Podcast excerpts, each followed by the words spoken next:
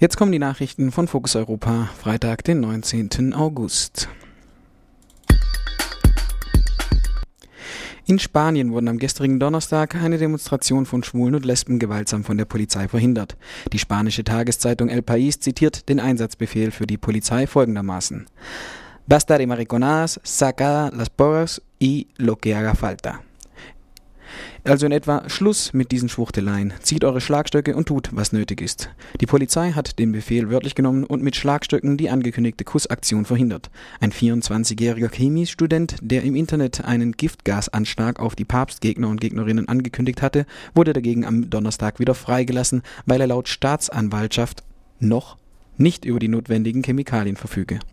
Am kommenden Montag wird der Papstbesuch, wird der Papst in Berlin erwartet, wo ein breites Bündnis von Lesben- und Schwulenverband Berlin-Brandenburg über Pro Familia bis hin zu verschiedenen Parteien zum Protest mobilisiert.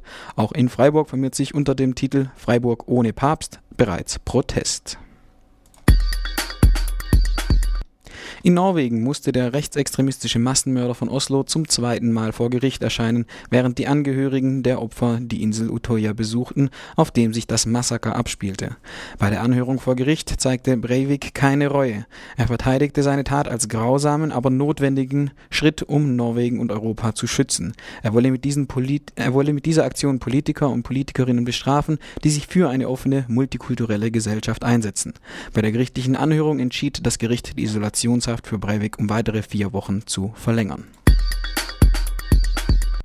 Die Aktienkurse sind weltweit wieder weiter am Fallen. In Deutschland, Frankreich und Großbritannien sind die Kurse am Donnerstag so schnell gefallen wie an keinem anderen Tag innerhalb der letzten zwei Jahre. Auch der Dow Jones gab am Donnerstag um mehr als 400 Punkte nach. Nach einer neuen Studie der japanischen Regierung wurden Kindern rund um das, havarierten AK, um das havarierte AKW Fukushima Daiichi auf radioaktive Spuren in den Schilddrüsen untersucht. Dieser Studie zufolge wurden bei knapp der Hälfte der untersuchten Kinder radioaktive Elemente in den Schilddrüsen festgestellt. Obwohl die Regierung weiterhin behauptet, dass die gefundene Radioaktivität keine Gefahr für die Kinder darstellt, wachsen die Ängste vor den Langzeitfolgen der Atomkatastrophe in Fukushima Daiichi. Reporter ohne Grenzen beobachtet eine dauernde Verschlechterung der Situation der Medienfreiheit in Mazedonien. Unter anderem sind in diesem Jahr drei landesweite regierungskritische Zeitungen und ein Fernsehsender geschlossen worden. Die Medien gehörten alle zu einem privaten Medienunternehmen.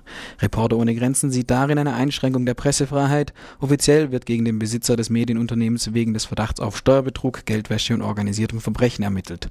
Außerdem hat die mazedonische Regierung den Rundfunkrat reformiert. Dabei sind keine Medienorganisationen oder zivilgesellschaftlichen Organisationen eingebunden worden.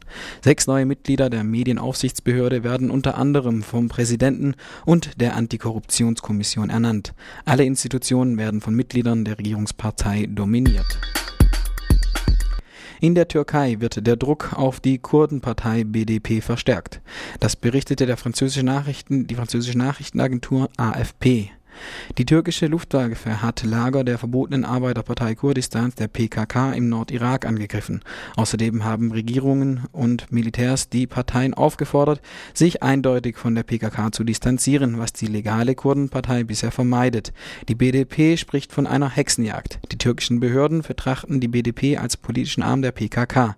Die BDP will die Kurden stärker an den Bemühungen um eine Lösung des Kurdenproblems beteiligen. Sie nennt die Kurdenkämpfer nicht Terroristen, wie das andere Parteien tun, sondern lediglich PKK-Mitglieder. Nach einem Anschlag der PKK auf türkische Sicherheitskräfte hat sich die Konfliktsituation weiter zugespitzt.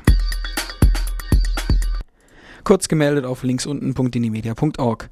Zwei Dokumentationen mit dem Titel Disregarding the Law and Anarchy Direct Action Impartial sind in englischen Versionen im Internet jetzt einsehbar. Die Filme erzählen über die Repression, die Anarchisten und Anarchistinnen aus Belarus, also Weißrussland, im September 2010 bis Mai 2011 erfahren haben.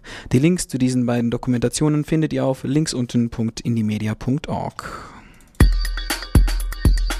Und das war es auch schon wieder mit den Nachrichten von Fokus Europa am heutigen Freitag, den 19. August 2011.